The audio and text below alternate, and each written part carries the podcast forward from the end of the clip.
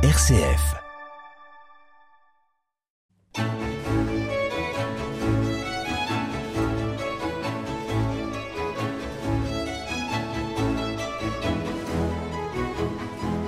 Voici l'échappée belle en musique avec nous aujourd'hui, Elisabeth Faramin. Bonjour Elisabeth. Bonjour Bruno.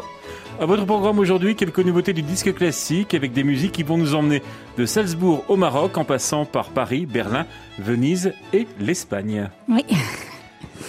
Et on commence avec Mozart. Oui, donc avec Salzbourg, vous avez compris, Hmm. avec un CD intitulé Mozart à 20 ans, où ont été regroupés deux concertos qu'il a écrits à Salzbourg, euh, donc à cet âge-là. Un pour violon, ce sera le dernier, le numéro 5 des cinq concertos qu'il écrit euh, en av- entre avril et décembre 1775, et un pour piano, le numéro 9, qu'il écrit un an plus tard, à 21 ans. Alors les, les interprètes euh, ont trouvé intéressant de rapprocher le dernier des concerti écrits pour violon, qu'on peut qualifier de concerto de jeunesse, il n'en écrira plus, et le concerto numéro 9 pour clavier, qui lui est parfois considéré comme le premier concerto de maturité. Sur les nombreux concertos pour piano qu'il a écrits, il en a écrit 23, numérotés de 5 à 27. Alors un petit mot peut-être de l'interprète? Oui, oui, alors Alice Pirot, qui, qui entraîne l'orchestre et qui est le- la violoniste soliste, donc elle est- elle s'est spécialisée dans la musique baroque. Et donc elle a été violon solo de l'ensemble des musiciens du Loup, puis actuellement elle est violon solo au concert spirituel d'Hervé Niquet et elle se consacre essentiellement aujourd'hui à la musique de chambre. Alors, elle a investi en 2002 une ancienne usine proche d'Avignon, à Entraigue-sur-la-Sorgue exactement, et elle l'a transformée en un lieu musical, La Courroie. Alors, c'est un lieu magnifique où on passe des concerts, un lieu de résidence, de création et d'enregistrement, dont celui-ci a été effectué à cet endroit-là.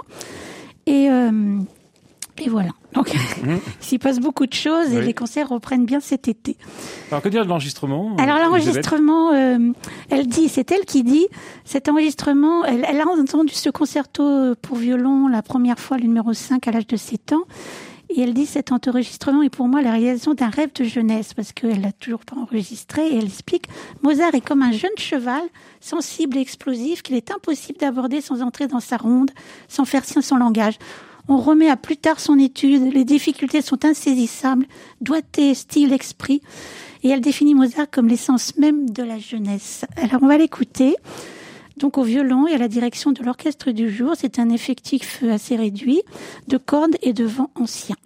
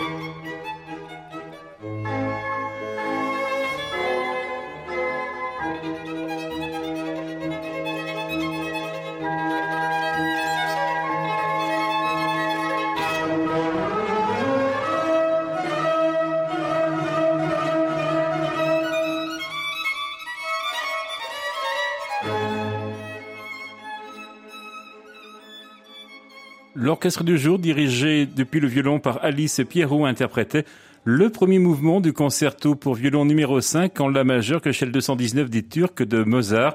Et c'est extrait d'un enregistrement qui s'appelle Mozart à 20 ans, sorti sur le label Son Hero. Nous restons, Elisabeth Farama, toujours avec Mozart. Oui, oui, alors cette fois-ci avec le concerto pour piano, numéro 9. Alors il se posait le problème du choix du piano. Alors les, les musiciens tenaient absolument, pour coller au mieux au répertoire, à avoir un enregistrement sur un piano forte. Donc ils ont choisi euh, et ils ont trouvé à Aix-en-Provence un piano à queue Pieleyel de 1830, c'est-à-dire un instrument français mais légèrement postérieur à Mozart. Mais enfin bon, c'est quand même euh, ce qu'on entendait à l'époque. Alors c'était un, alors c'était un piano de qualité et puis des auditeurs attentifs dans, dans ce lieu de la courroie dédié à l'amour de la musique et aux rencontres. Et alors, je voulais dire une petite anecdote. Cela n'est pas le cas. Ce n'était pas le cas pour Mozart à Paris au printemps 1778, qui, qui, qui était en train de jouer dans le salon d'une duchesse au milieu des courants d'air, sur un piano en mauvais état, et devant un public qui ne se faisait pas attention à lui. Alors il écrit à son père, finalement je jouais sur ce misérable affreux piano forte. Mais le pire est que madame et tous ces messieurs n'abandonnèrent pas leur dessin. Et je dû jouer pour les fauteuils, les tables et les murs. Donnez-moi le meilleur piano d'Europe, mais comme auditeur des gens qui ne comprennent rien ou qui ne veulent rien comprendre et qui ne sentent pas avec moi ce que je joue et j'y perds tout plaisir. Alors Elisabeth, un petit mot maintenant de, ce label discographique. Oui, parce que je le trouve très intéressant ce label. C'est un jeune label euh, qui a été créé en 2012. C'est un jeune label qui est basé en Bretagne, euh, Son An Aero, ce qui veut dire le chant du sillon en breton. Et il reflète euh, les, amitiés qui, ont, qui sont nées lors du petit festival euh, qu'ils ont créé. Là, ça va être la 11e édition cet été, du 7 au 13 juillet. D'ailleurs, Alice Pierrot y a joué en 2018. Ou alors des saisons organisées par l'association, justement, le Son Mine, le Chant des Pierres, qui est basé alors dans le Trégor. Comme un peu de pub. Mmh. C'est au confins du ministère Nord et des Côtes d'Armor. Alors, c'est très intéressant parce qu'ils ont plein de projets culturels. Ils associent la musique ancienne dans les lieux culturels, euh, avec s'associer au patrimoine terroir. Et surtout, ils ont des tas de concerts, des projets musicaux dans les écoles, les hôpitaux. Et ça, c'est fabuleux. Voilà, donc je voulais en parler. Au catalogue, maintenant, ils ont déjà 4, 14 références. Ils arrivent à sortir 3 à 4 CD par an. Qu'est-ce qu'on écoute maintenant, Elisabeth? Alors, on va écouter Alice Zibera, qui est donc claveciniste et pianofortiste. Et là, elle est accompagnée toujours par l'Orchestre du Jour et elle va jouer le rondo du troisième et dernier mouvement du concerto numéro 9.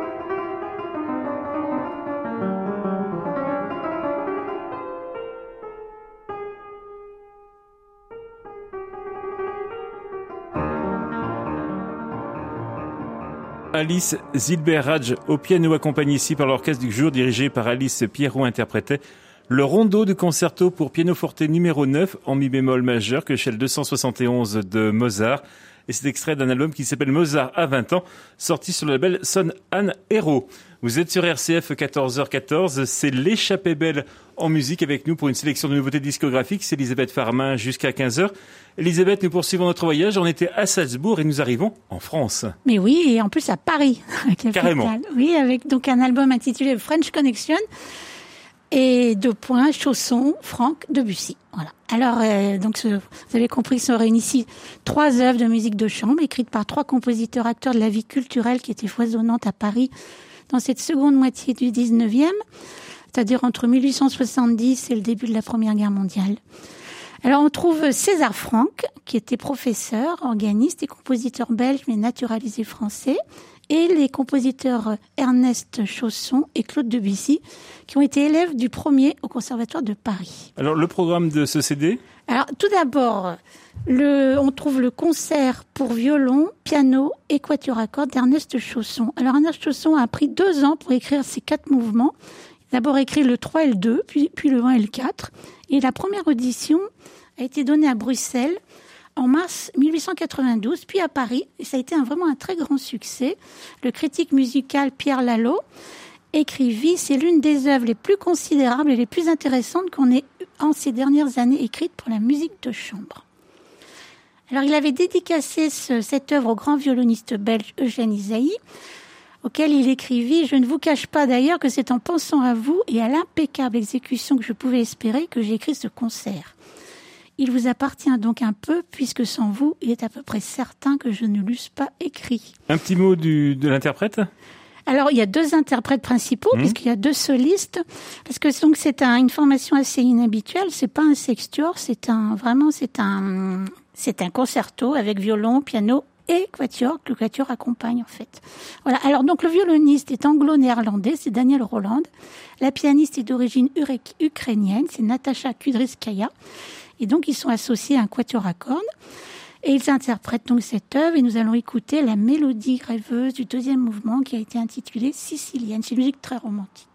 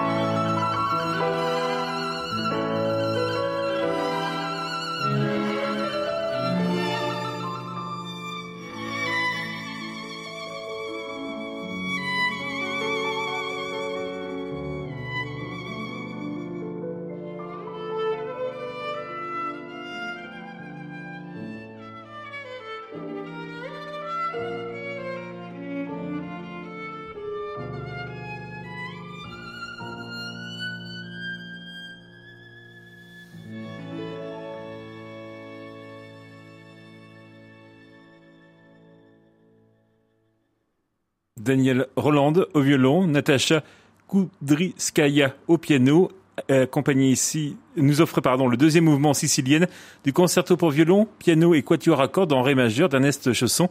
Et c'est extrait d'un album qui s'appelle French Connection, Chausson de Bussy Franck, sorti chez Champ Hill Records. Vous êtes sur RCF, nous poursuivons la découverte de cet enregistrement avec vous, Elisabeth Faramin. Quelles sont les deux, autres œuvres proposées? Alors, euh, on va trouver la, la, vraiment une, très belle, une très belle interprétation de la célèbre sonate euh, pour violon et piano de César Franck, qu'il avait dédiée lui aussi à Eugène Isaïe. Et alors, une nouveauté, c'est-à-dire un arrangement inédit pour violon et piano de trois pièces tirées du livre 2 des Préludes écrit pour piano seul par Claude Debussy entre 1910 et 1912. Et nous écoutons quoi, Elisabeth Alors, on va écouter la troisième pièce, la Puerta del Vino, c'est-à-dire la porte du vin, qui est inspirée par une carte postale en couleur envoyée par Manuel de Falla à Debussy. Debussy, lui, n'avait pas du tout voyagé en Espagne et qui représentait une porte de l'Alhambra à Grenade. Alors, ce sont les oppositions de lumière et d'ombre qui auraient frappé et inspiré Debussy, qu'on qualifie euh, de compositeur impressionniste. Alors, pour composer cette pièce sur un rythme de habanera, pour une invitation au voyage. Donc, on l'écoute.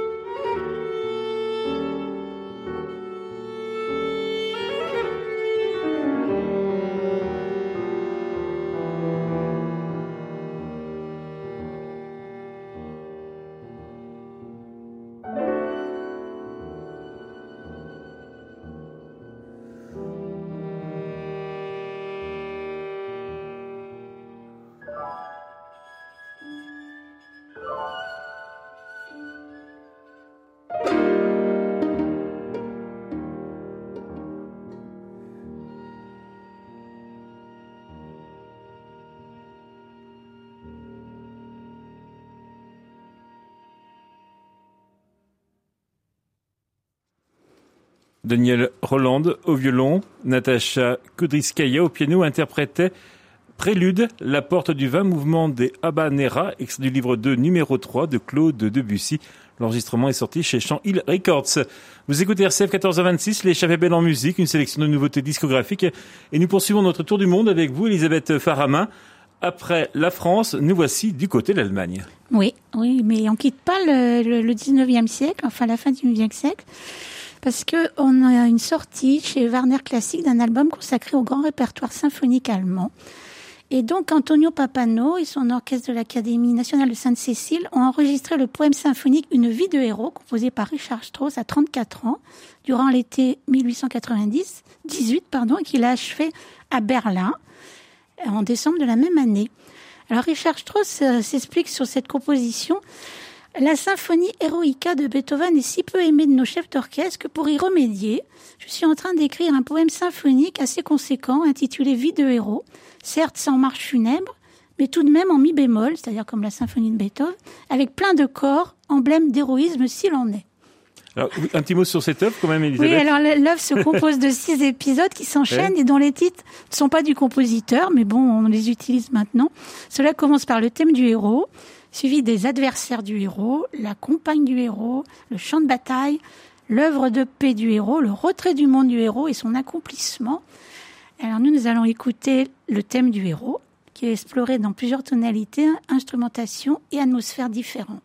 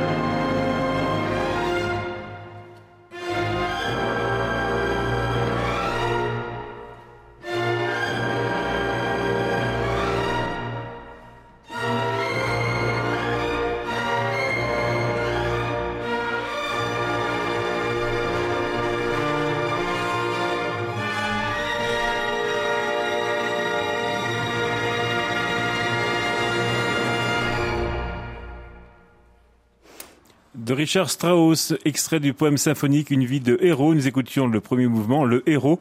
L'orchestre de l'Académie nationale de Sainte-Cécile était placé sous direction d'Antonio Papano et l'enregistrement vient tout juste de sortir chez Warner Classics. Alors, Elisabeth Farman, nous restons avec cet enregistrement et toujours ce compositeur Richard Strauss. Oui, mais alors en deuxième partie, on retrouve le pianiste Bertrand Chamaillou qui nous interprète une pièce virtuose pour piano et orchestre burlesque que Richard Strauss a écrit en 1885-86. Et donc c'est une pièce en un seul mouvement d'une vingtaine de minutes et dans laquelle certains voient une parodie du style orchestral de Brahms ainsi que de l'écriture pianistique emphatique de l'époque. Alors c'est très exigeant pour le soliste. Cette pièce avait été composée pour Hans von Bülow, c'est-à-dire le mentor de Strauss, qui c'était un grand chef d'orchestre et pianiste. Il en voulut pas, la jugeant inutilement difficile et étant probablement heurté par son caractère parodique. Et pourtant, euh, cette, cette œuvre va vraiment s'imposer au répertoire, et donc on va en écouter le début.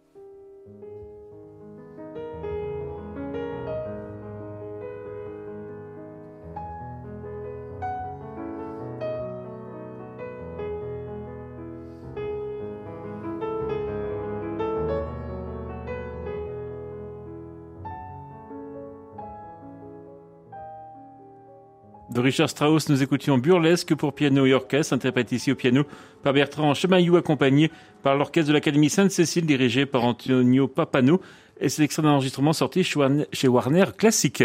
Vous êtes sur RCF 14h39 dans l'échappée belle en musique. Nous poursuivons notre voyage en Europe avec euh, Elisabeth Faramin pour découvrir quelques nouveautés discographiques. Et nous voici à présent du côté de Venise et ses gondoles. exactement. Donc avec un joli disque, un livre-disque en fait, qui propose un programme musical autour d'Antonio Vivaldi et qui accompagne l'écriture d'une nouvelle originale de l'écrivaine Ariel Buteau et dont l'histoire de cette nouvelle se déroule dans l'Hospitalet della Pietà des années 1740. Alors, la nouvelle donne la parole à deux pensionnaires euh, de cette Pietà, Anna Maria et Bernardina, d'où le titre de l'album, Bernardina, Une vie secrète à la Pietà, qui étaient deux, deux élèves de Vivaldi, et donc aussi on euh, Vivaldi, elle fait parler Vivaldi également. Alors, l'Hospice de la Piété, qui avait été fondé en 1346, est financé par la République vénitienne. C'était un orphelinat et aussi un conservatoire de musique de haut niveau. Il accueillait les jeunes enfants abandonnés, orphelins, illégitimes ou de familles indigentes. Et certaines pensionnaires féminines recevaient une éducation musicale poussée sous la direction d'enseignants de valeur. Elles étudiaient le chant et la pratique de tous les instruments pour devenir des chanteuses et des musiciennes vraiment de, haut niveau. Alors, des concerts de grande notoriété publique et payants y étaient donnés. Donc, euh, on a plein d'écrits là-dessus, de, de mélomanes qui avaient assisté. Et, en 1703, oui, pardon. Oui, il y, a un grand nom qui arrive donc en 1703. Mais voilà, en 1703, le Vénitien Antonio Vivaldi, âgé de 25 ans, 25 ans, il fut engagé comme professeur de violon et de composition musicale. Alors, il y a occupé diverses fonctions, dont celle de compositeur principal de 1713 à 1740, année où il quitte Vienne, pour, il quitte Venise, pardon, pour Vienne, où il va mourir euh, très peu de temps après, en 1741. Alors, il a énormément composé euh, pour cette institution parce qu'elles étaient vraiment de très bonnes musiciennes. Il y avait tous les instruments, il peut composer pour tous les instruments. Alors, on va écouter une de ses sonates pour violon accompagné du violoncelle et de l'orgue. C'est un orgue, euh, très bel orgue historique euh, de 1786 euh, en Suisse, parce que l'enregistrement a été fait en Suisse.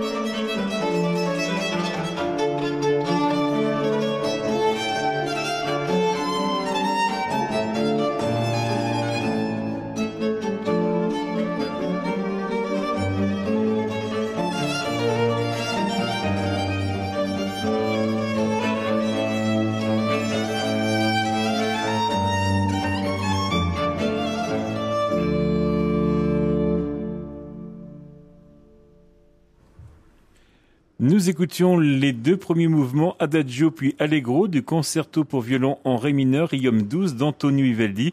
Ali Julien Laferrière était au violon, Pauline Buet au violoncelle, Jean-Christophe Leclerc à l'orgue. L'enregistrement s'appelle Bernardina, une vie secrète à la Pietà, sortie sur la belle Seule étoile.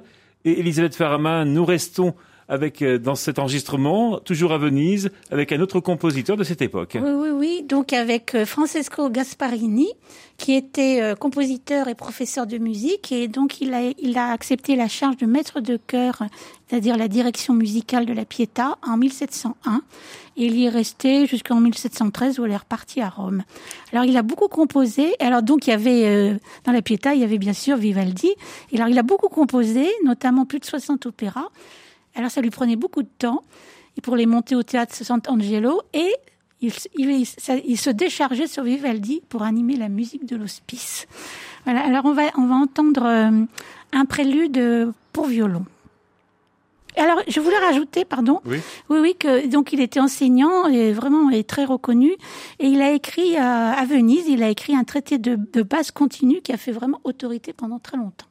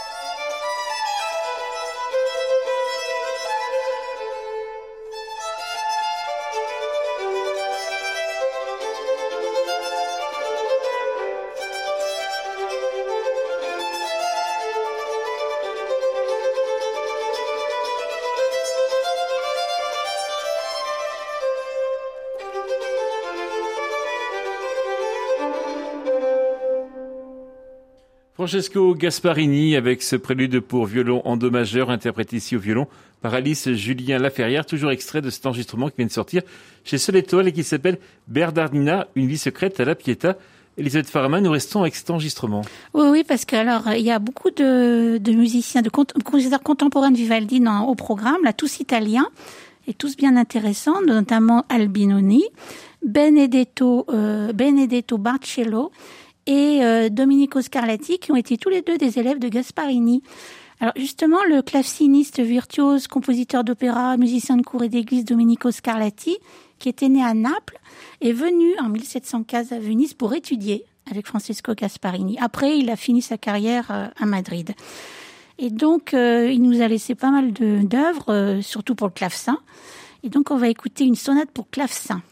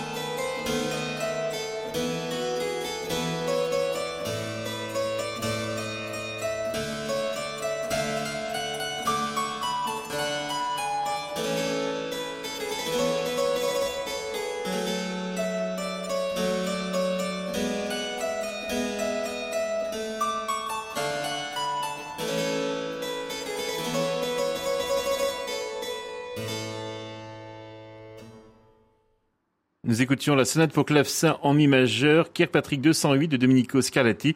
Jean-Christophe Leclerc était au clavecin. C'est toujours extrait de cet enregistrement qui s'appelle Bernardina, une vie secrète à la Pietà, sortie chez Seule Étoile. Elisabeth Faramin, pour poursuivre notre programme, vous nous proposez non plus un voyage sur le continent européen, mais un voyage dans le temps. Oui, mais on reste quand même sur le continent européen, vous allez comprendre pourquoi. Parce que c'est un album enregistré par l'ensemble vocal Organum, qu'ils ont intitulé In Memoria Eterna une veille spirituelle pour le nouveau siècle et qui rassemble des chants chrétiens et musulmans. Alors dans cet album, qui est le fruit d'un travail de 25 ans, ils explorent les univers des chants mozarabes, c'est-à-dire les chants liturgiques en latin propres aux chrétiens de l'Espagne à l'époque de la domination arabe, et les chants sacrés marocains, c'est-à-dire les samars. Voilà. Alors ils ont découvert que par-delà les contrastes théologiques, la proximité, il y avait proximité de ces deux formes d'expression musicale euh, du sentiment religieux, avec ses répertoires religieux. Alors par ce disque, euh, leur idée était à travers la musique qu'il fallait retrouver la fraternité perdue des hommes. Alors est-ce que c'est une utopie? En tout cas, dans l'introduction du livret, euh, il, il cite des hommes se rassemblent pour veiller et chanter en grec, en latin, en arabe les dogmes, l'histoire, la théologie, ce qui constitue l'identité de chacun en l'éloignant des autres est ici oublié. Seul demeure l'acte du chant. Alors les chants mozarabes euh, qu'on entend dans ce mmh. disque sont tirés des cantores de Cisneros, c'est-à-dire des manuscrits, quatre manuscrits notés à la fin du XVe siècle et conservés à la chapelle mozarabe de la cathédrale de Tolède. Alors on va écouter le, dernier, euh, la dernière plage de ce disque, c'est In Memoria, donc c'est le psaume In Memoria Eterna Erit Justus, c'est-à-dire euh, le juste tiendra dans la mémoire éternelle à l'audition du mal, il n'aura pas peur. Et on aura le temps, je pense, d'entendre le verset 1, son cœur est prêt à espérer, le verset 2, le Seigneur me conduit, rien ne me manque.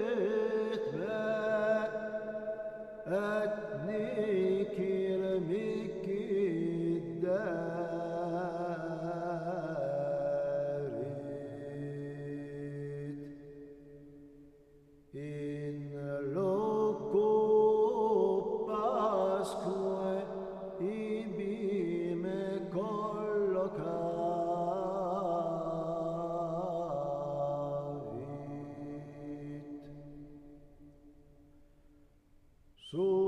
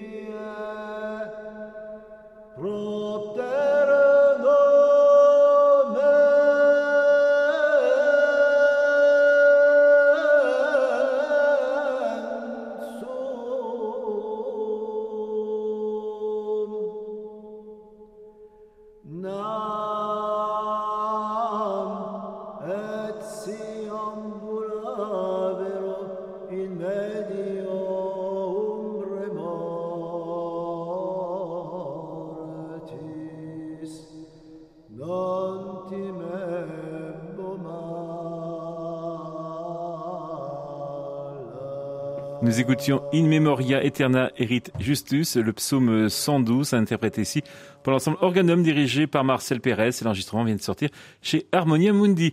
Merci Elisabeth Farama d'être venue dans les Belle en musique Ben, aujourd'hui. Merci Bruno. À très bientôt. Bel été à vous. Oui, bon été. Merci également à Philippe Fort pour la réalisation technique. Les références des musiques présentées dans l'émission à retrouver dès maintenant sur notre site internet, c'est rcf.fr.